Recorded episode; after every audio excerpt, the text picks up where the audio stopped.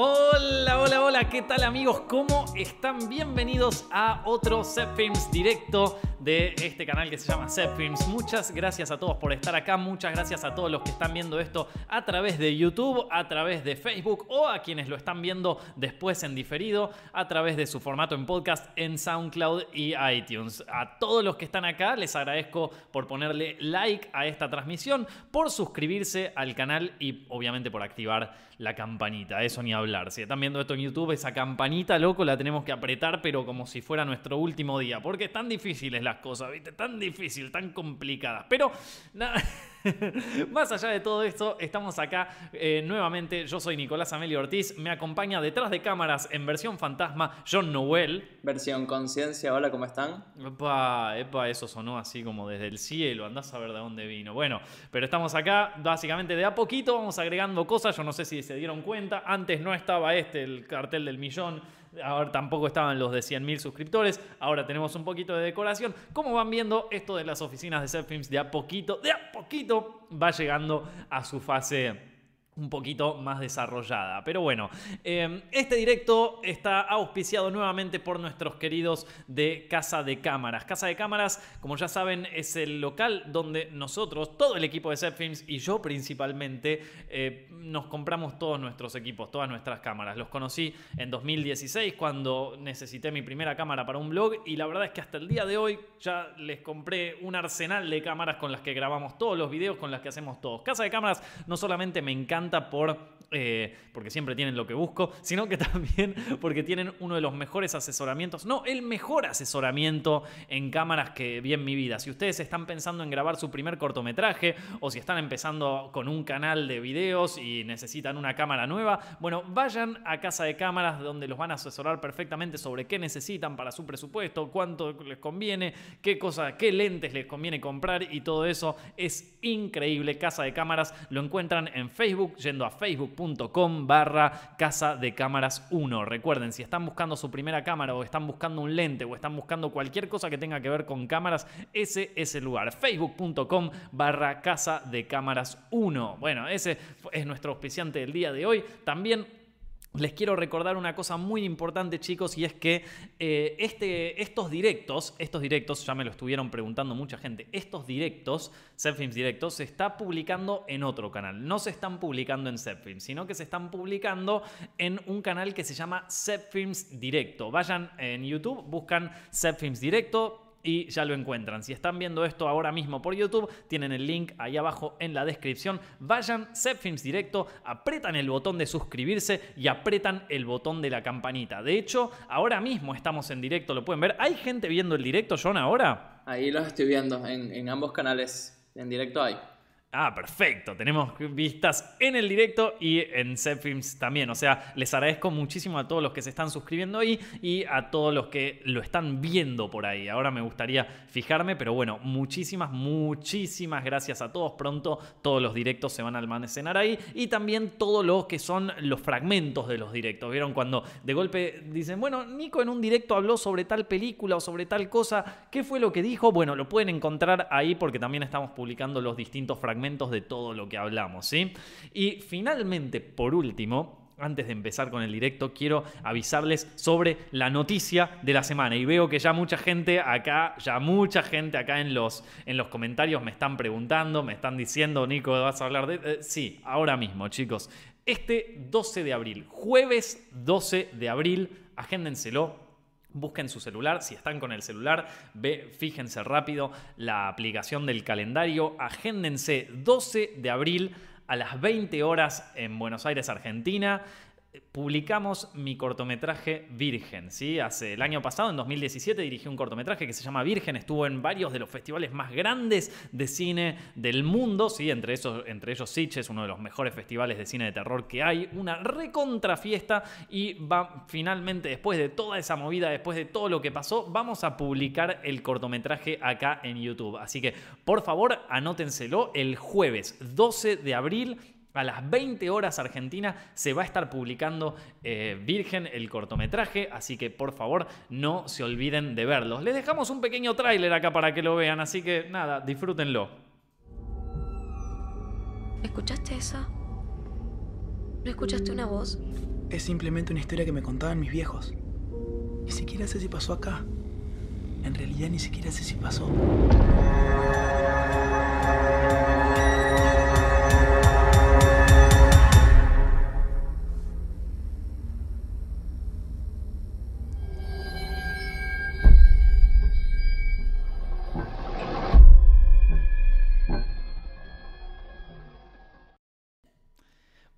Ese es el teaser de Virgen, así que ya saben, jueves 12 ya lo van a estar viendo todos. Estoy muy contento, realmente estoy muy entusiasmado porque hasta ahora todos mis proyectos cinematográficos terminaron acá en mi canal de YouTube, así que la verdad que es, eh, va a ser un, un evento muy, muy copado porque lo van a poder ver todos, pero también va a ser muy lindo para mí porque todos es como que se juntan acá con el resto de la familia, con el resto de los cortometrajes, ¿viste? Me pone muy contento, la verdad, excepto por un videoclip que dirigí que está en otro canal, pero bueno eso es otra historia.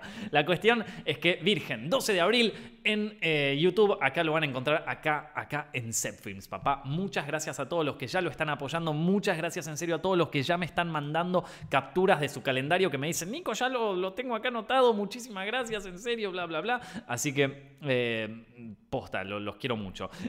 en fin, eh, la noticia más arranquemos por la noticia más importante, John. Arranquemos por la noticia más importante de toda esta semana, por lo más importante de todo el mes, de todo el año, que es de toda la fucking historia del planeta. Se estrena la temporada 2 de La Casa de Papel, papá. La temporada 2 de La Casa de Papel, dejate de joder. ¿Cómo estaba la gente eh, con la temporada 2 de La Casa? Igual, yo ya, me harté, loco. Ya me harté. Voy a empezar a hablar de las cosas lindas.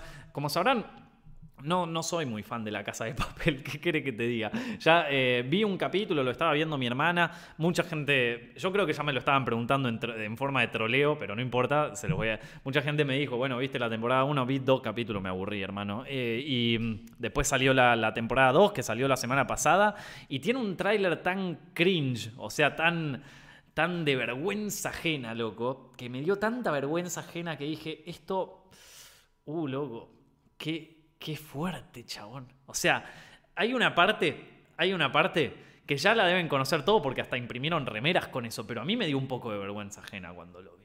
Que, dice, aparece la, chica, uno, uno, de los integrantes de esta banda, que dice, ahora me hago cargo yo, eh, ahí por teléfono.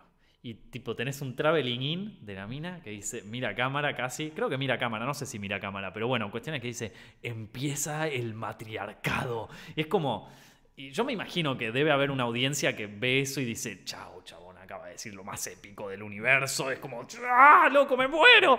Pero vos lo ves eso. O sea, veamos esto. Eh, ahora yo entiendo por qué es el hype y todo. Pero vean ese tráiler dentro de seis años. No, ni siquiera. Dentro de tres años cuando ya a nadie le interese la casa de papel. Tipo, o sea, ¿se acuerdan el quilombo que, se armó, que me armaron cuando dije que, no me gustó 13 Reasons Why? ¿Hay alguien que se acuerde de esa serie de 13 razones? Yo ya no me acuerdo. Pero así que no, no me bardeen antes de tiempo, porque esperen tres años y vuelvan a verlo y va a ser un cringe, chabón, un... no sé, o sea, loco, feo, feo, pero bueno. No, igual tengo que decir una cosa. Voy a ser sincero, porque acá veo todos los comentarios y hay algunos que están, hay algunos que están acá a favor, que están, que están, eh, que, opinan igual que yo, así que no me siento tan solo, no me siento tan solo acá. Eh, pero hay una cosa que hay que decir, chicos, y la verdad es que eh, Netflix es un, son unos genios en manejar el hype de la gente.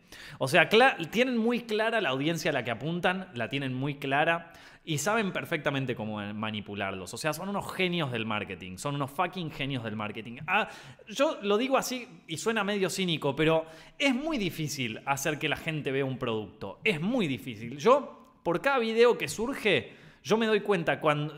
O sea, mi canal tiene muchas visitas, ¿viste? Hay videos que tienen un millón de visitas, hay videos que tienen 50.000, hay videos que tienen 100.000, o sea, e, es un canal bastante variado en, en visitas y yo sé lo difícil que es todas las semanas tratar de que, de que gente vea los videos que vos haces. Me pasa mucho en videos que son capaz medio no tan populares, ¿viste? Entonces, entiendo perfectamente las dificultades que tiene hacer marketing para algo mismo. Fíjense, me estoy poniendo en todos lados para que todos vean Virgen, o sea, pongo en todos los canales, en todo, y hay gente que me sigue preguntando, che, Nico, vos no habías hecho un corto, ¿lo vas a publicar? Entonces, es difícil lograr que, hacer que a la gente le quede algo, ¿viste? Lograr que, hacer que a la gente, que, la gente se, entusiasme con algo y que tenga ganas de verlo y que se hypee y todo, ¿viste? Entonces, la verdad es que esto, y, y- y sí, vamos a ser sinceros, es un poco manipular a la gente el marketing. O sea, es un poco manipular de que este producto de mierda que tengo acá, te lo tengo que hacer comer como si fuera eh, una langosta en, en plena temporada, ¿viste? Y no cuando, cuando mismo uno sabe que a veces no lo es, ¿viste? Entonces, ese es el, ese es el, el- trabajo de- del, del publicista, de quien te vende algo, ¿viste? Entonces, y la verdad que Netflix, vamos a ser sinceros, son unos fucking genios con eso. Son unos genios, te venden cualquier porquería y están todos durante el día de que lo hacen, pero aparte, aparte son unos genios por cómo lo hacen, ¿viste? Le dan el disfraz a los influencers para que se vistan de la casa de papel, le dan el coso, son unos fucking genios. O sea, les llega a la casa el coso, se visten. Aparte de eso, es- eso es muy bueno, como que se visten, los invitan a los eventos y la gente va, es como está, eh, está, muy, est- está muy bien armado, loco. La verdad que tengo que decirlo. Son, son unos genios del marketing. Disney y, y Netflix la están pegando muy bien.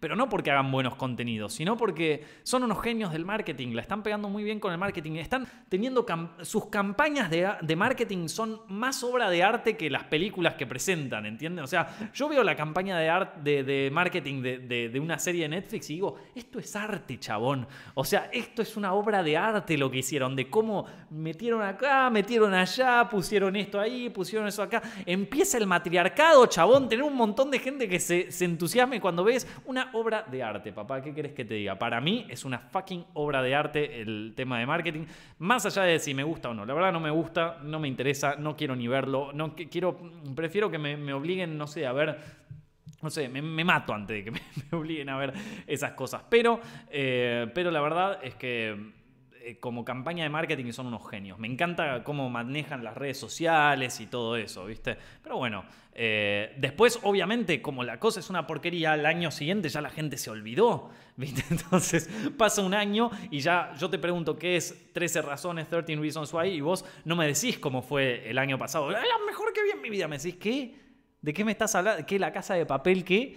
Sea, no. Eh, En cambio te digo los simuladores y 20 años después me decís, sí, los simuladores, papá. Que el profesor, que el profesor, Mario Santos, vieja. Ese sí que era un profesor. Mario, o sea, el profesor se cree que es muy crack porque, porque se pudo infiltrar en qué sé yo. Mario Santos, vieja. ¿Sabés que Mario Santos lo que te hacía? No solo te, te robaba toda la casa de papel, sino que también...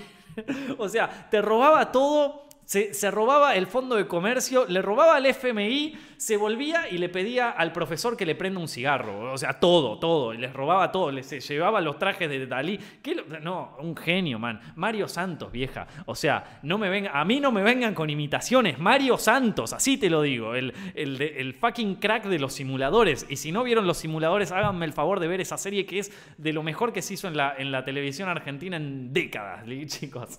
Así que nada, ahí está. Muy bien. Bueno.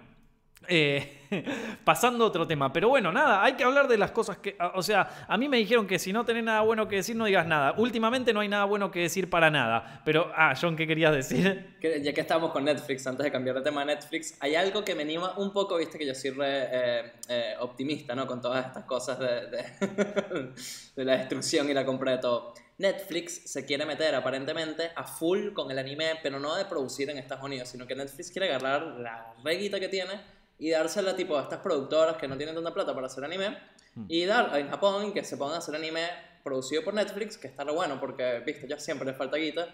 Y bueno, eso puede hacer cosas buenas en un futuro para, para el anime que, que le recuesta la animación a todo el mundo. Ojalá, ojalá. Y de última, bueno, nada, ¿no? nos hypearemos todos cuando sale y después putearemos todo. Pero sí, o sea que lo van a outsourcear a Japón. Y sí, es que también otra cosa que tiene de buena esto de, de marketearse mucho es el tema de la conquista cultural. O sea, todo bien, por ejemplo, con Coco, es una película que me encantó eh, y que le fue súper bien. Pero, a ver, por algo se ganó a todo el mercado mexicano porque no se hacen películas así de animación en México y cosas así y en, Latinoamérica. Entonces vemos algo así y estamos como ¡ah! anonadados todos y de repente se convierten como la película que más vende, ¿viste? Eh, también por eso, por, por cómo o sea, toca nuestra cultura en un lugar donde no la tocan otros productos nacionales o autóctonos y, y lo, y nos hace y nos vuelve locos, chabón. Eh, de nuevo, es como, como, vender las cosas está empezando a funcionar tan bien, chabón. Es, es muy bueno.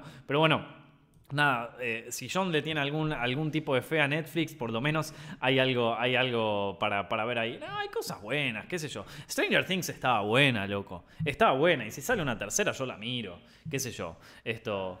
Eh, Dark estuvo buena, Dark- no sé, hay, cosas buenas. Eh, estuve la semana pasada en, en un evento, chicos, no me van a poder creer. Estuve en un evento que, en donde pasaba, era un evento súper exclusivo. Estaba hecho por Amex y, y era un evento donde eh, American Express, la tarjeta de crédito, y era para su servicio Platinum. Que yo, la verdad, les voy a ser sincero, cuando yo fui al evento y era American Express Platinum presenta, dije, chao. Acá vienen solo los millonarios, o sea, esto, o sea, a mí me invitaron acá, yo me vine de traje y debo ser una, una porquería acá al lado.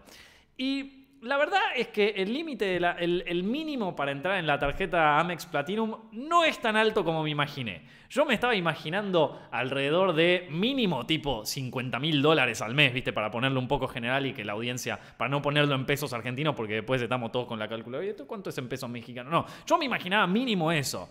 Y está mucho más abajo, la verdad. A ver, no, no quiere decir, bueno, chavo, esta tarjeta es para pobres, ¿viste? O sea, ni en pedo, es un montón, obviamente. Pero, eh, o sea, es, es algo que yo nunca voy a ganar en mi vida. Pero pero de todas maneras, yo, la verdad, la verdad es que me imaginaba que era como muchísimo, muchísimo más alto el, el- el mínimo para entrar ahí. Lo que me enteré después es que hay otra tarjeta, otra tarjeta de crédito, que es la American Express, la Black, la negra. Y con esa parece que solamente eh, por invitación podés conseguir esa tarjeta de crédito, o sea, no, no, no, no se la dan a cualquiera. Y que, y que es así, esa es tipo grosísimo, o sea, estás a, niveles estrafalarios. Pero bueno, eh, cuestión es que en este evento pasaban un corto de Alex de la Iglesia que después fue destruido. Eh, Lo pasaban solamente ahí hablando del culto a lo efímero. Eso era culto a lo efímero, ¿viste? Pasaron el corto y lo destruyeron. El corto de Alex de la Iglesia estaba bueno porque Alex de la Iglesia es un crack, o sea, es un director genial. Vino acá a Buenos Aires, lo presentó después de una conferencia de prensa. Todo eso lo pueden encontrar en un blog que dice que está en mi canal personal. Si no lo conocen, buscan Nicolás Amelio Ortiz en YouTube y te va a aparecer, es un canal. Y si lo están viendo esto por YouTube, buscan el link que está abajo en la descripción y ahí lo tienen, es el blog de Alex de la Iglesia, que estuvo, estuvo divertido, como experiencia estuvo muy divertida, muy divertida. Y les voy a decir una cosa chicos, que hay que aprender, hay que saber muy bien cuando se va a estos eventos. Cuando se va a estos eventos, lo primero que tenés que fichar, lo primero que tenés que ver y a lo primero que te tenés que acercar es a la puerta de la cocina, porque ahí es donde pasan toda la comida. Todos aquellos que van a casamientos o eventos y cosas así saben perfectamente que hay que acercarse bien a la puerta de la, a la puerta de la cocina, que es de donde sale todo el catering. Pero ojo, no podés quedarte todo el tiempo ahí, porque si te quedas mucho tiempo cerca, la gente de, catering ya se, dio, ya se cuenta que vos estás ahí. Ya se re dio cuenta y te pasan de largo. Entonces tenés que hacerla un poquito con, con cierta, con, con cierta, con, cierto cuidado, ¿viste? Tenés que man- mandarte, pero con cuidado, no, no, no tenés que irte de una, ¿viste? Es la- es una de las cosas que fui aprendiendo con estos eventos y gozo y, siempre termino comiendo mucho y siempre termino y siempre termino pasándola bien porque sé fichar el tema de, la- comida. Pero bueno, después la conferencia de prensa estuvo buenísima. Eh, Alex de la Iglesia, como siempre, es increíble escucharlo hablar. A mí me parece un genial director y me encanta. Eh, y, y fue un evento copado, fue un evento divertido. Aparte me vestí de traje, cosa que no hago muy seguido. Eh, si me quieren ver de traje, lo pueden encontrar ahí en el blog. Pero bueno, eso fue un poquito un recuento de lo que, de lo que ocurrió ahí. Obviamente ocurrieron más cosas que la pueden encontrar. Me perdí en Puerto Madero, ahí donde se hizo el evento, me perdí. En un, en un momento me encontré con distintas gentes. En una parte, eso sí lo van a encontrar en el blog, en una parte me metí por error porque había dos, había como dos filas, la fila de los famosos y la fila de, de- de los plebeyos, de los giles, como yo, ¿viste? Y yo me tenía que meter en la fila de los giles, pero me metí en la fila de los famosos. No fue a propósito, ¿eh? No fue, no fue porque, no, porque yo soy famoso, no, no, no. Bueno, un poquito, pero... Pero no, me metí por ahí y de repente me No, no, tienen que verlo. Eso está, eso está en el video, lo tienen que ver. Así que nada, vayan a, mi, a mi canal secundario, Nicolás Amelio Ortiz, y ahí lo encuentran. Pero bueno, ahora sí, ahora sí, vamos a hablar del tema que nos compete, loco. Eh, Vamos a, vamos a hablar del tema de que, vamos a hablar, loco. Que, que tenemos ganas de hablar, que es lo de. Bueno, salió un teaser, un tráiler teaser nuevo de, de, de Han Solo. Ayer salió, hace, hace. Sí, ni siquiera. Ayer a la noche salió. eh, que ya no, nos muestra un poco de la película.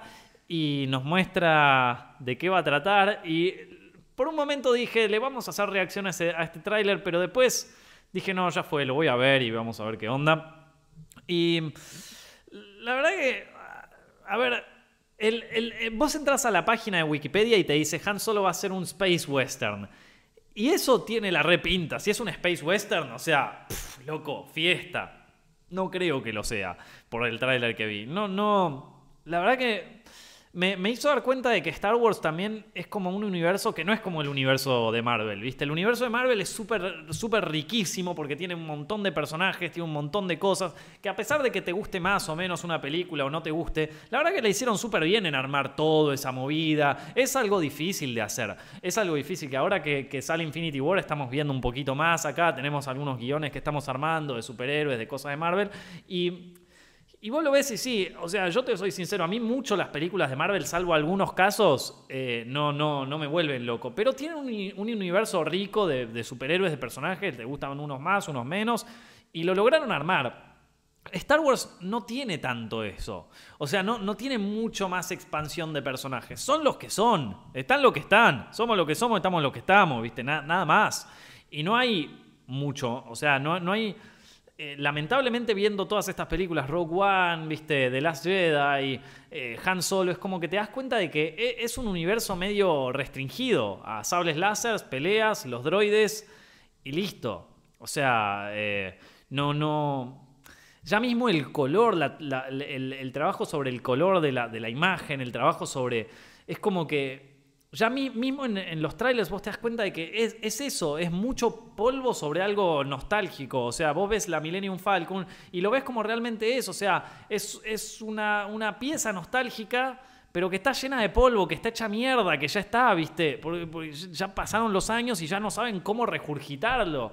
Em, me dio un poco, o sea, me hizo sentir eso, como que ya está, ¿viste? Ya no... y la verdad es que más allá de que de que Last Jedi fue medio controvertida, que hubo versiones a favor, versiones en contra. La realidad es que en ventas le fue peor que, hasta, si bien fue un super éxito, le fue bastante peor que a Force Awakens y todo lo que es venta de merchandising y ese yo se cayó, se cayó. Entonces, me parece también que es como que, bueno, nada, está perdiendo como, como momento todo eso y ojalá que en la próxima esté bueno, pero también, no sé, es, es, como medio difícil, no sé, el, el tráiler de Han Solo me dejó como medio, che ¿Qué onda? O sea, ¿es culpa de Disney? No, porque ya está, ya tienen la propiedad intelectual, empecemos a exprimirla como nosotros vamos a exprimir Infinity War cuando salga. Pero, em, pero no sé, es como, fa, loco, o sea, no, no, no hay mucho, no sé, sentí como que es un tráiler muy, eh, viste, ya, está. y yo creo que todos sienten algo parecido. Pero bueno, nada, no, no. o sea, va a pasar medio sin pena ni gloria, me parece. No, no sé, capaz que le va increíble y que se vuelven todos locos. No sé, vos, vos John, ¿qué opinás? Mira, yo no le tengo fe a esta película. Aquí un montón de gente dice, me impresiona que le tiene esperanza a esa peli. Bueno, no un montón, Estefania nada más, perdón. Pero lo que yo creo es que eh, a mí no me molesta que, que intenten, eh, ¿cómo se dice?, ordeñar la vaca de Star Wars. Eso va a ser inevitable. Disney siempre va a intentar eso. Pero lo que deberían hacer es agarrar y no dejar de intentar conectar, o sea, hacer un universo cohesionado de que la precuela de la precuela, la precuela de Yoda. Mm. Deberían, tienen lo, mismo que tú dijiste, hay una posibilidad, un universo gigante, y deberían hacer películas de autor, así como este un western de Star Wars, en Star Wars. Imagínate una película tipo Los Siete Samuráis, de unos Jedi que nunca conocimos, así una película de autor, pero en el universo de Star Wars. Eso es para mí lo que deberían hacer y dejar de intentar conectar todo y que se manden tres películas al año, pero que no. Que sean películas de autor. Y ya, Star Wars. Es lo que yo quise hacer. Solo no sé, ya la veremos.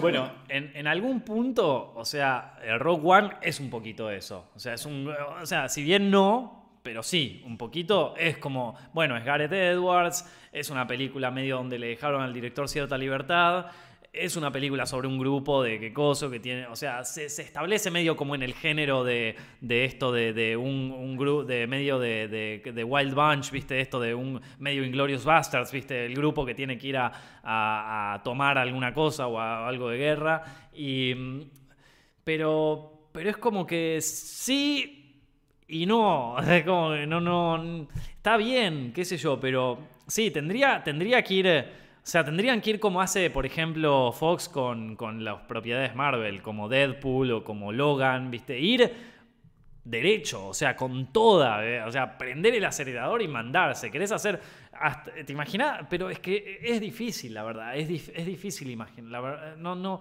me costaría, pero ponerle, hacer algo como hacían en los cómics de, de, los... De, esto de Star Wars, viste, que era como, bueno, Darth Vader de golpe se encuentra con Darth Maul, alguna cosa así medio rara, eh, no sé, viste, tienen un montón de personajes ahí, podrían flashearla un toque, no sé, la verdad es que no sé qué rumbo debería tomar, porque es como que cada vez que veo una nueva. Y, mirá que la primera de Force Awakens a mí me gustó mucho. Em, y, el resto, más o menos, viste, la pilotean. Pero es como que siento que no hay. como que le falta algo, viste, como que. Mm, y yo no sé si Star Wars es o sea, me parece que en este momento Disney estará pensando capaz como, che, Star Wars no era tan, tan vendible como pensábamos, ¿viste? No era tan... Eh, o sea, es Chewbacca, son los droides, es Darth Vader y listo, y se terminó ahí, ¿viste? Entonces tenés que hacer o que peleen Darth Vader con, con Yoda, o que pelee eh, este con este, o que se encuentren este con tal otro. Y listo, porque aparte ni siquiera son los mismos actores. O sea, el actor que hace de Han Solo no es Harrison Ford. O sea, no es tipo ponerle en Avenger, en, Marvel, que todos los papeles los hace Robert Downey Jr. de Iron Man, ¿viste? Entonces es como que tampoco te, sentís muy involucrado con el actor. O sea, ¿en qué momento va a volver a aparecer el personaje que interpreta esta al, más, allá de, las de las trilogías, ¿viste? Pero en qué momento, en algún momento se juntarán. No, no se van a juntar los de Rogue One con los de, Force Awakens, porque son otras galaxias, es otra cosa separada. No sé, es, raro, loco, es extraño, ¿qué le vamos a hacer? Pero bueno, ya fue. Veremos, veremos qué, es lo que, qué es lo que resuelven por ahí. No sé, John, si vos tenías algo, algo más que... Se me había olvidado que lo que te había comentado varias veces, viste, que mm, está este actor, eh, Donald Glover, Charlie Gambino, que él, me parece, él tiene una serie que se llama Atalanta, es re buen actor, todo el mundo es muy buen músico, es buen director, como que le pone corazón a todo lo que hace. Y yo no creo que sea solo cobrar el cheque. No sé si, si él estaría en esa película si fuese posta tipo una peli hecha sin alma y mal hecha y mal escrita. No, no sé. No, o sea, si te llaman para hacer Star Wars, yo creo que vas, decís. O sea, si, ponele, Vos sos un actor medianamente consagrado, no tanto. Te llaman, te, suena el teléfono Disney. Hola, ¿qué tal? Soy Disney. Soy Kathleen Kennedy. Te queremos para la nueva de Star Wars. Y decís que sí. ¿Qué vas a decir? Que no de hecho, yo creo que si hasta Fran lo llama para decirle, a decir, bueno, ahora sí voy, está bien. Sí, después te arrepentirás, pero en el momento que te arrepentiste ya te toca venderla. Entonces vas a decir, esta es la mejor película que vi en mi vida, porque sí, porque ya está, no te queda otra, ¿viste? Ya, ya estás metido, ya una vez que entraste no salís, hermano. El contrato de Disney debe ser una pila así, ¿viste? Pero eh, pero sí, eh, yo, yo, creo que ya está. O sea, sí, es, es un montón de talento. Bueno, los, los, directores que estaban con Han Solo eran también los directores de The Lego Movie, que era una re peli, ¿viste? O sea, de, entonces, no sé, es como que ya no le tengo mucha esperanza y creo que nadie le tiene mucha esperanza. Pero bueno, todos la van a ir a ver igual y qué sé yo. ¿Vos querías decir algo? No. No, ya está. Ya te creo que ya no. No, no, estaba viendo a ver qué opinaba un poco sobre, sobre la gente, ¿viste? A ver qué, qué perdón, qué, qué era lo que la gente eh, opinaba. Acá dice, sí, muy insípido el tráiler de Solo, lo dice sin esquema. Eh, a ver, dice mm, que tenemos... Eh, Rogue One es la mejor sin duda de la última década, dice Diego Rojas. Eh, bueno, mirá vos. Eh, nada, si le gusta The Force Awakens, mejor me voy. Jaja, Rogue One la mejor. Leo Ruiz, un maestro Leo Ruiz, ahí siempre, viste, si no te gusta lo que a mí me gusta, chao, me voy. ¿Para qué? ¿Viste cuando dicen que YouTube es medio un echo chamber, chamber viste, una, una cámara de eco donde solo nos gusta escuchar lo que nos gusta? Bueno, este Leo Ruiz, viste, le decís, che, no, no me gustó esto, uy, ya está, me suscribo, me voy un traidor, te odio, fuera, dijiste algo que no va con lo que a mí me gusta, chau, ah, dislike, me desuscribo, vete. Un maestro, loco, un maestro, ese sí que no le cambiás la opinión, pero ni que te esfuerces, o sea, te, te tenés que, para cambiarle la opinión a Leo, loco, tenés que, pero tenés que esforzarte, un maestro, bueno. Eh, por último, el, uh, tenemos, tenemos un par de trailers hoy. Esto, tenemos un par de trailers que hay eh, bueno, está el tráiler de Han Solo, que es como el que no, no, me gustó tanto. Pero también hay un tráiler que me encantó que salió esta semana, que es de una película que ya estrenó oficialmente, por decirlo de alguna manera, pero que se estrenó en festivales. Estuvo en varios festivales dando vueltas por todo el mundo. Se estrenó en Cannes el año pasado y ahora se, estrenó también en el Festival de Mar del Plata. No lo fui a ver, lamentablemente. Eh, pero bueno, es una película inspirada en, un, cuento de Neil Gaiman, el, escritor, yo supongo que muchos lo deben conocer, y está protagonizada por Nicole Kidman y Elle Fanning. Y la película se llama Cómo hablarle a las mujeres, cómo hablarle a las chicas en fiestas, How to Talk to Girls at Parties. Y el tráiler loco Está de puta madre, está buenísimo. O sea, les, cuento más o menos de qué va la cosa. A mí me, compró con eso.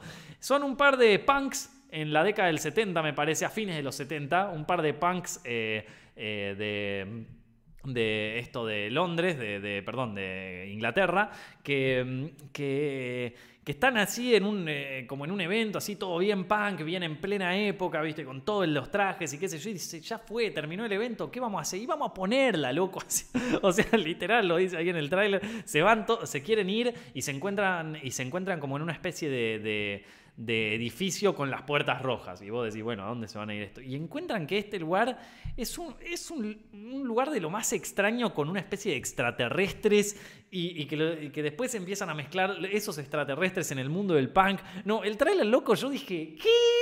Y quedé como, sí, chabón, quiero verla. Así que nada, un trailer que los recomiendo esta semana que me gustó es How to Talk to Girls at Parties, cómo hablar con las chicas en las fiestas, no sé, tenía muy buena pinta el tráiler. Y después está el tráiler de Los Increíbles 2, que sacaron uno nuevo ahora, donde habla, donde varias figuras del, del mundo de la moda hablan de Edna Moda, el personaje de, Los Increíbles. El tráiler está divertido como, como así, como chiste, pero la verdad que bastante. no, no, no, no, hay, no hay nada muy especial de la película, ni hablan de la película. Eh, pero si les interesa, eh, yo estoy bastante hypeado con Los Increíbles 2, la quiero ver. Eh, si les interesa, está ahí, lo pueden encontrar, el tráiler de Los Increíbles 2 de Edna Mode. Si están viendo esto a través de YouTube, pueden encontrar el link abajo en la descripción. Y por último, tenemos un tráiler de una película que, pobre, loco, finalmente, al fin la hacen. Esta sí que la veníamos esperando, al fin se te dio, querido. El hombre que mató a Don Quijote, una película que Terry Gilliam, el director, si no lo conocen, Terry Gilliam, un ex Monty Python y un maestro del cine, director de películas como 12 monos, Brasil, eh, ¿qué otra más hizo? Hizo un montón de películas. No, no sé. Este, quería, yo quería tirarlas todas, pero no, también hizo el Doctor Parnassus, hizo también eh, esta, la, Casa del Barón Munchausen, hizo eh, time, Los Bandidos del Tiempo, hizo un montón de películas. Pero, eh, pero bueno, la cuestión es que él tenía una que venía haciendo y que tenía ganas de hacer hace muchísimos años que se llama El hombre que mató a Don Quijote. El hombre que mató a Don Quijote fue un rodaje que arrancó, no me acuerdo, a principios de los años 2000 y iba a ser como bueno, una obra de un viajero en el tiempo que conoce a Don Quijote y que eh, se empiezan a mezclar los dos mundos. Iba a actuar Johnny Depp, iba a actuar otro actor. El actor que iba a ser el Don Quijote se enfermó y, tuvo un problema cardíaco y lo tuvieron que llevar al hospital en pleno rodaje. Y como si fuera poco, en el medio se inundó toda una locación, vino un huracán, vinieron como unos aviones. No, es tremendo todo lo que pasó en ese rodaje, se fue todo al carajo. El primer top el primer top 10, no, creo que fue un top 5. El primer top que hice acá en Zepfilms, el primero de todos, fue uno que se llamaba cinco películas que cinco grandes películas que nunca se hicieron. Es un clásico acá en Zepfilms. Podemos decir que es uno de los, de los videos clásicos de Zepfilms. Y una de estas películas era ¿Quién mató a Don Quijote? Una, una película de la que solo quedó el backstage porque eh, es tremendo todas las desgracias que tuvo que pasar Terry Gilliam para hacer esta película que nunca se pudo hacer. Eh, Johnny Depp le dijo, sí, voy a actuar tranquilo, en la, próxima vez cuando consigas inversores de nuevo la hago, estoy de nuevo. Bueno, desapareció Johnny Depp del proyecto, desaparecieron los personajes, el actor de, que interpretaban Don Quijote y falleció, viste, todo mal, parecía que ya está, que murió el proyecto, que todo, pero Terry Gilliam no se rindió, papá. Eh, no lo bancaba ningún estudio, no lo bancaba nadie sin un centavo y el tipo se mandó, hizo la película igual y ahora está eh, protagonizada en vez de Johnny Depp, eh, va a estar Adam Driver, que una fiesta Adam Driver, un actorazo loco.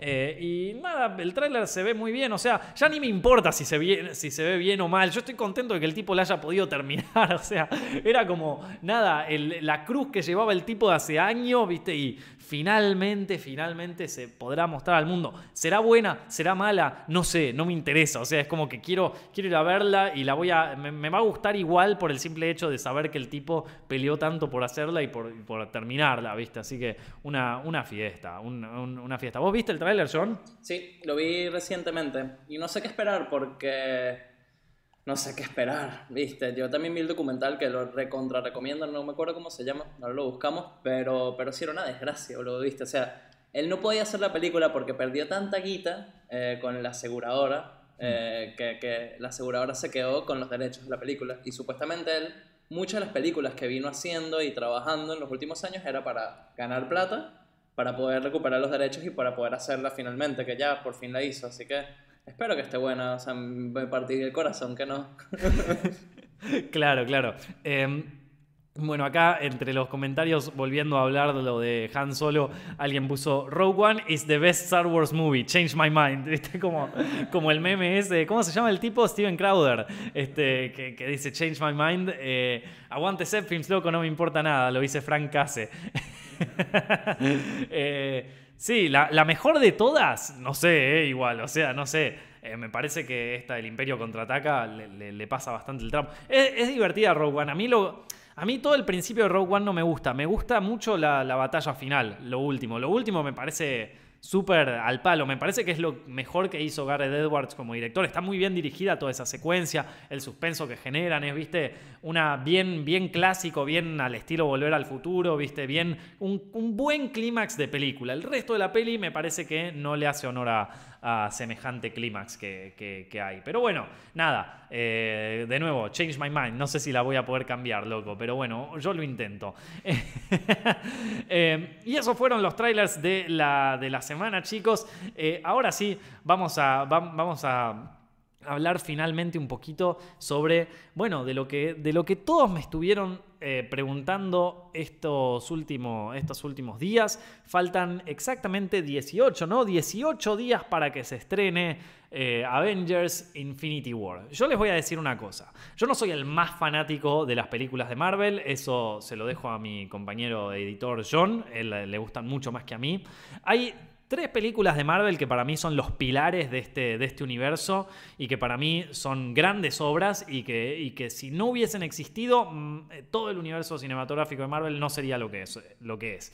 Una de ellas es Iron Man, obviamente, eh, lo cual es una locura porque Iron Man fue una de las películas más improvisadas que se hizo en la historia. En 2008 eh, sacaron un Robert Downey Jr. de la galera que venía con problemas de droga, todo, improvisar la película porque no había guion, entonces iban improvisando sobre la marcha.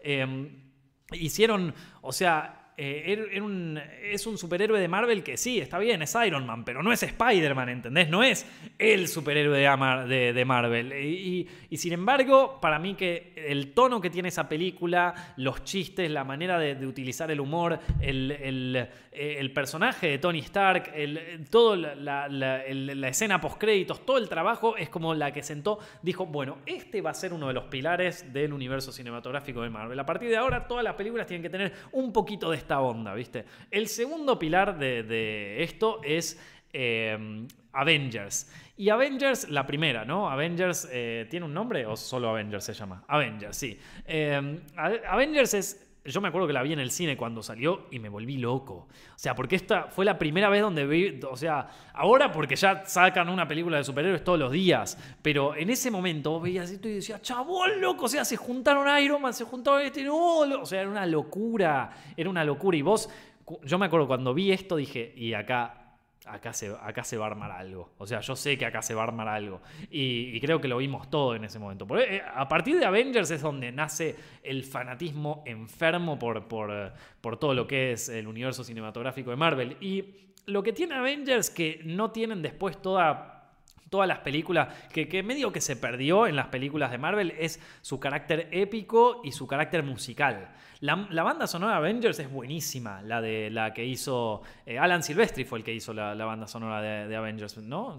¿Me, confundo? Sí, sí, creo que sí. Bueno, por la duda, estoy casi seguro de que fue Alan Silvestri, eh, pero si me confundo pido disculpas. Esto, eh, la, parte, sí, ahí me lo confirmaron, lo hizo él. La, parte musical de, Avengers y todo, ese, y todo el trabajo sobre lo épico en esa película, el plano secuencia en, en los edificios, esa parte del final, es algo que es único que Josh Whedon lo, metió, pero increíble, y que después medio que se fue perdiendo, ¿no? Pero para mí eso, eso marca como uno de los pilares. Y por último, el tercer pilar, el que le dio como el tono más que mucha gente para mí es como que ahí empiezan a estar como, como los partidarios y los no partidarios, ¿no? Que le dio como el tono más de comedia juvenil y también de colores un poquito más saturados, que fue Guardianes de la Galaxia, Guardianes de la Galaxia en 2014, ¿no? Donde ya James Gunn le dijeron, bueno, dirige esta porquería, total no la va a ver nadie, o sea, Guardianes de la Galaxia, ¿quién conoce a los Guardianes? Y James Gunn dijo, ah, bueno, dale, dale, yo la dirijo. Y se hizo,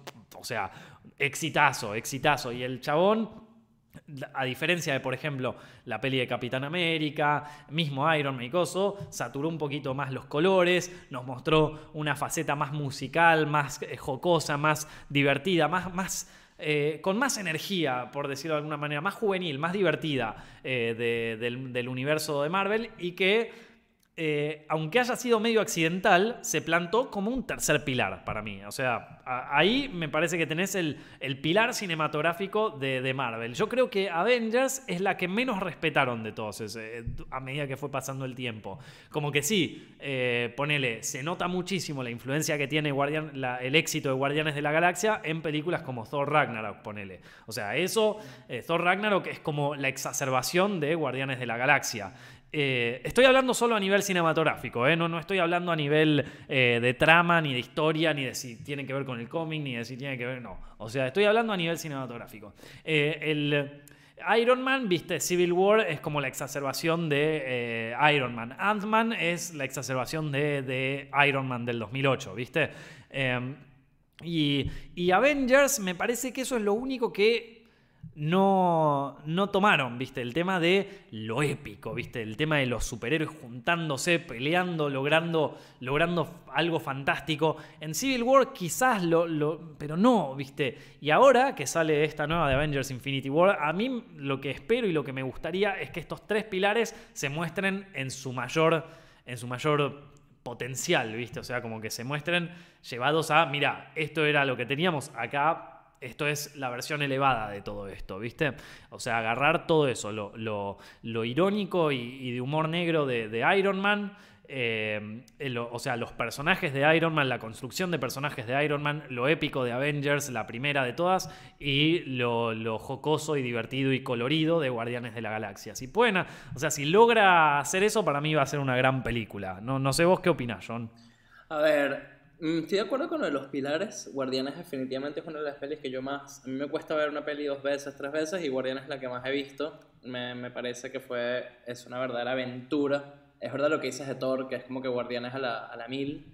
Pero, pero se te olvidó Winter Soldier, el soldado del invierno, y me parece que es como un thriller político. O sea, le puedes sacarlo de los superhéroes y es como que un buen thriller político bien hecho, una película bien armada por, por estos chabones, los hermanos rusos. Sí. Y y por eso es que le tengo fe a esta, a Infinity, porque no es de Whedon, sino es de los hermanos rusos. Yo creo que si alguien puede maniobrar eso, el humor, eh, la seriedad, una película con los actos bien armados y con muchísimos personajes que tengan que meter, yo creo que los rusos lo pueden lograr. Igual espero, porque si ya, si esta no me gusta, bueno, mentira, también veo la... Esto... No, lo, lo que... Eh, eh, Winter Soldier es, también una, una, de las mejores también. Eh, pero sí, está como muy afuera del, Civil War, que es la otra de los rusos, no tiene nada que ver con Winter Soldier. No es ni cerca. No, no, no. Winter Soldier me encanta, pero me parece que, que tiene como esto o sea, tiene lo mismo que tiene, por ejemplo, Logan o, esta o, o Deadpool, que son películas que dijeron, bueno, nos metemos en otro género, nos trabajamos. O sea, es como que nada, se las tiraron así, como bueno, haz lo que vos quieras, ¿viste? Y, y los tipos agarraron y hicieron posta, un thriller político con eh, el aspecto de superhéroes, que es parecido a lo que hacen, eh, por ejemplo, con X-Men First Class, ¿viste? De ponerlo eh, pero eso no es tan Marvel Disney, ¿viste? Eso es más Marvel Fox. Pero igual está, está buenísimo, sí, es una gran peli. Pero no me parece que sea. O sea, yo no creo que el resto de las pelis de Marvel hayan tomado cosas de The Winter Soldier. Civil War quizás. Pero no está tan, tan. Es como. No sé, me parece que, que Marvel abandonó. O sea, Marvel, la parte de Disney, ¿no? Abandonó esa, como es ese camino, ¿no? O sea, como que lo, lo- lo- no, no sé si, o sea, sí, a mí me encantó, pero no sé si lo si aparece. Pantera Negra, el cuarto pilar, tira Alejandro Rosso, un maestro acá en los comentarios. El cuarto pilar, ¡pum! Pantera Negra, papá. ¿Te imaginas, loco? Cuarto pilar. Yo creo que el cuarto pilar a nivel marketinero lo va a hacer, eso seguro. Primer pilar. O sea, creo que. Vieron que al principio del directo hablé de obras de arte de marketing. Bueno, Black Panther es una obra de arte de marketing. ¿Cómo me vendes esa película, hermano? Es una obra de arte del marketing, papá. ¿Qué te puedo decir? Son unos genios, son unos genios. Lo vendieron como e- el nuevo Martin Luther King, ¿viste? Y es el evento, o sea, eh, según toda la campaña de marketing que al día de hoy vos salís a la calle y salís a la calle, te encontrás una señora, le preguntás, señora, ¿qué, qué, qué le pareció Black Panther? Sí, Chala, Chala sigue vivo. ¿Viste? Así, Chala vive en nosotros. o sea, dale, loco. Es como, eh, era, era demasiado, demasiado fu- fuertísima la campaña, pero fuertísima. Onda, pa, loco, pero bien ahí, bien ahí. Yo los banco por, por ese, ese marketing, papá, ese marketing, no, ese te lo quiero robar para hacer films, loco. Entonces, eh, bueno, eh, a ver, eh, vos, crees, John, que, que, o sea, más o menos, ¿qué, qué te pensás, qué, qué esperás? Así, predicciones, predicciones de Infinity War, por John Noel. A ver, vamos a ver, ¿qué, qué, ¿de qué va a tratar la peli? Ah, bueno. No, bueno, eso sí es fácil. La película va a ser de una Thanos. Ahí con todo, intentando, conociendo a los Avengers. Seguro va a empezar con predicciones, ¿no? Va a arrancar con como termina lo de Thor. Y seguro se va a llevar a todos los, a los Asgardians o matarle la mitad. Capaz mata a Loki y no lo mata. Clásico que Loki se muere y no se muere, en verdad. Loki, ¿cu- ¿cuántas veces se murió Loki? En... Como tres o dos, creo. Pero después digo, em, yo creo que se va a morir alguien, eso seguro. Bueno, o sea, se va a morir alguien del que además se tiene que morir. O sea, tipo, hay uno que se va a morir que todo el mundo, bueno, se murió, pero después va a haber la sorpresa, tipo, no, me van a sacar a este actor. Eso yo creo que va a pasar. Em, y lo que yo sí creo es que, y espero, y esto ya es mucho pensar, que van a jugar con esto de, de las gemas de la realidad, que van a cambiar un poquito el universo cinematográfico Marvel para después poder meter otras cositas tipo X-Men y cosas así. Yo creo que van a intentar jugar con eso de, de cambiar el, universo, la, la fábrica de la realidad. Eso Claro. sería bueno, seguro no lo hacen, pero eso es lo que a mí me gustaría de, de Infinity. Claro, em, yo te iba a preguntar, ¿qué, qué... O sea, ya tienen... ¿Cuántas gemas son? Son cinco, ¿no? O son... Sí, son cinco. ¿Y cuál, cuál falta? Falta, la única que no apareció en el cine es la del el alma. ¿Va a aparecer? Yo ¿Qué, qué, qué poderes tiene la del alma? eh, no estoy seguro, creo que ver, eh, ver toda, el- no sé, la gente, el universo, la- el alma, pero por eso es que hay gente que creía que era la que tenía el, el chabón de Thor, que, que puede ver como que todo, ¿viste? Y que, y que se comunica, es más o menos eso. Entonces hay gente que creía que estaba dentro de él, que por eso él puede ver a Thor y ver a todo el mundo y, y las almas y eso. Pero no la tiene. No se sabe, pero se- aquí está en Wakanda. Ya, ya, de hecho, si era eso, ahora está en Wakanda. Está, está en Wakanda. La, la- eh, según John, la, la- la piedra, la, Soul Stone, sí, ¿no? Es así. está en Wakanda. Loco, yo en John confío. En todo lo que es Marvel, yo, yo confío en John, porque él sabe. Esto, yo, yo no sé nada, yo solo las miro como películas. Esto, eh, para mí, para mí, si la tenés que buscar, mirá. Yo te voy a decir dónde la escondés y no te la busca nadie. O sea, te vas al riachuelo acá, la boca, la metés bien adentro ahí y ni Thanos, ni Thanos se te mete en el riachuelo a buscarla. Ni Thanos. O sea, Thanos con todo el coso. No, te- o sea, dice, bueno muchachos, llegué a la Tierra a ver dónde está. Está en el riachuelo, amigo. No, no, this is too much for me. no, no pagué por esta mierda. ¿Vos qué decías? Algo, algo que no me gustó, igual esto hasta que no veamos la peli no sabemos, es que eh, una cosa de Thanos que a mí me parecía súper cool es que el chabón está loco, en, loco, loco, y todo lo que está haciendo es porque está enamorado de la muerte y quiere esta especie de, viste, de matar, no sé, a toda la mitad de la humanidad del universo para que la muerte se enamore de él. Y parece que eso no es lo que van a hacer, que va a ser una cosa de que Thanos está traumado, de que no pudo salvar a la gente de su planeta, entonces él cree en un balance de tener que matar a cierta gente, pero no es lo de la muerte, y eso no está tan cool. Ah. Mm, mm, mm, Ahí empezó. No, pe- pe- peligroso, loco. Peligroso lo que me estás contando, John.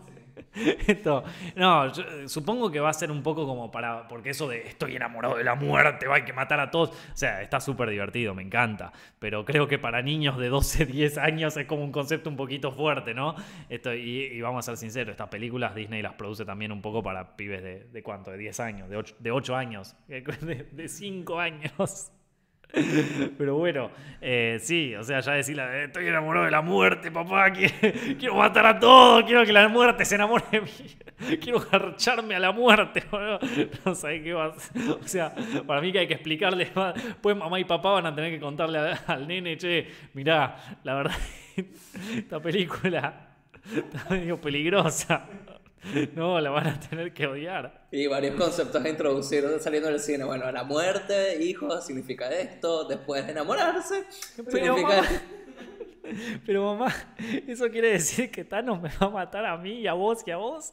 O sea, vos, vos, papá y mamá, ustedes se van a morir, en algún momento no lo veo más. No, ni a la puta madre esta película, ¿viste?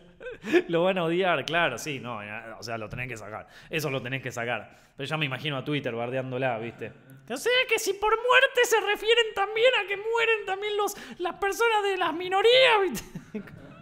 No, chabón, ya está. Pierden todo, no, Thanos tenés que hacerlo. No, Thanos es bueno en realidad. Es bueno. Tuvo un trauma en la niñez. Es eso. Eso fue lo que pasó. Tuvo un trauma en la niñez, por eso quedó calvo. Y, y- ahora, nada, en realidad él quiere hacer el bien, pero es un ser incomprendido. ¿Entienden? Es por eso, chicos. No entienden. No es, no es el mal. El mal no existe, chicos. Todo el mundo es bueno en el universo. No existe el mal. Hay unos que, la, que, que, que son seres incomprendidos, como Thanos, ¿viste? Y, en realidad quiere el bien, pero a través de matar gente. Eso no te confunde más que decir que es el mal y el terror. No, no, no. O sea, vos, eh, pibe, van a crecer re trastornados, loco. Así que. Así. Pobres chabones, pero bueno. eh, así alguna. eh, o sea, va a tratar de eso. Va a tratar de Thanos, se viene a buscar, armar el quilombo, a matar a todos. eh, pero lo hace por- porque está traumado, pobre. Y después en algún momento, Iron Man le va a decir, che, loco, bancá, la bardeaste. le va a decir así, ¿viste? Che, Thanos, la bardeaste. Y va a venir Star-Lord y va a decir. Y, y en algún momento, pará, pre- pregunta en serio, ahora pregunta en serio. En algún momento, eh, este eh, Star-Lord va a tener un dance-off, va a tener una, una riña de baile con, con esto, con, con Thanos. ¿Vamos a ver bailar a Thanos? Esa es una pregunta que, que- que me hago yo y que se hace todas las personas. No sería un mal chiste que lo vuelva a intentar. Si te soy sincero, yo sería de eso de que todo el mundo callado y yo riéndome así, dando golpes en la sala. Yo, yo lo bancaría. Si en un momento ahí se, empiezan a bailar, yo, yo lo, lo- bancaría. ok, acá, eh, ¿qué puso Fran? Acá, Frank. eh, Frank hace, no sé si lo pude. eh, Thanos en realidad es Rick Harrison y quiere las gemas del infinito para venderlas en su tienda de empeño. Nada más que Disney no lo quiere admitir. Puede ser, puede ser, puede ser. Esto, ¿te imaginas después de todo eso? Bueno, ¿y qué vas a hacer, Thanos, ahora que tenés todas? No, yo las necesito vender, boludo, tengo que pagar las expensas, ¿vos sabés? Me acabo de comprar una re nave, chabón. Esto lo tengo que vender, ¿quién lo quiere? De Collector lo mató, ¿no? No, no lo mató, sigue vivo. ¿De Collector se las compra? Se, se las, se- no, no se las compra Thanos, yo, yo creo que se las compraría. Lo cambié por, ¿cómo que se llama? Donald, eh, ¿cómo no Donald? No, ¿cómo se llama el pato? Howard el Howard pato. y hace una película de Thanos y Howard por el universo. Y. Sería increíble, sería lo más. Howard, Howard el pato. No, ¿te imaginas si algún chiste con Howard el pato y Thanos tendrían que hacer? Una cosa así, sería muy bueno. O sea, es como que todas las ideas que a mí me parecen buenísimas son una mierda. O sea, todos los, todos los fanboys de Marvel las odiarían. Está bien, quédense con usted. Yo no podría laburar en esto. Yo no, no, no me llamen nunca para dar ideas para esto porque la cagaría horrible. Bueno, chicos, espero que hayan disfrutado del directo de hoy. La verdad que la pasamos muy bien. Si les gustó, por favor, no se olviden de dejar su like ahí abajo, compartirlo con algún amigo y suscribirse a Set Films para más sobre sus películas favoritas todo el tiempo. Recuerden, por favor, también de si ven esto en YouTube, activar la campanita. De si ven esto en Facebook, ponerle like y compartirlo. Y de si lo están viendo en diferido por iTunes o por SoundCloud en su formato de podcast, no se olviden de dejar su like o de eh, ponerle un buen rating ahí en iTunes. En serio, se lo estamos agradeciendo mucho a todos los que lo descargan, a todos los que lo miran, a todos los que se suscriben a Zepfilms Directo. Por cierto, este directo no lo van a encontrar acá en Zepfilms, sino que lo van a encontrar en el canal que se llama Zepfilms Directo. Si busquen un canal que se llama Zepfilms Directo y ahí lo van a encontrar y ahí están todos los videos y también todos los fragmentos. Por ejemplo, vieron el directo ahora, lo agarraron y dicen, uy, quiero ver toda la charla que decían Nico y John sobre, sobre Avengers. Bueno, va a estar el fragmento donde hablamos de todo eso. Así así que chicos, nuevamente, muchísimas gracias por ver este video. Nos estamos viendo la semana que viene. Muchísimas gracias por escuchar Zepfilms Directo en podcast. Mi nombre es Nicolás Amelio Ortiz y si te gustó te agradecería muchísimo que nos sigas en iTunes y en SoundCloud y que nos des un like y un buen rating. También nos puedes encontrar en YouTube para saber más de tus películas favoritas y en Facebook, Instagram y Twitter como arroba.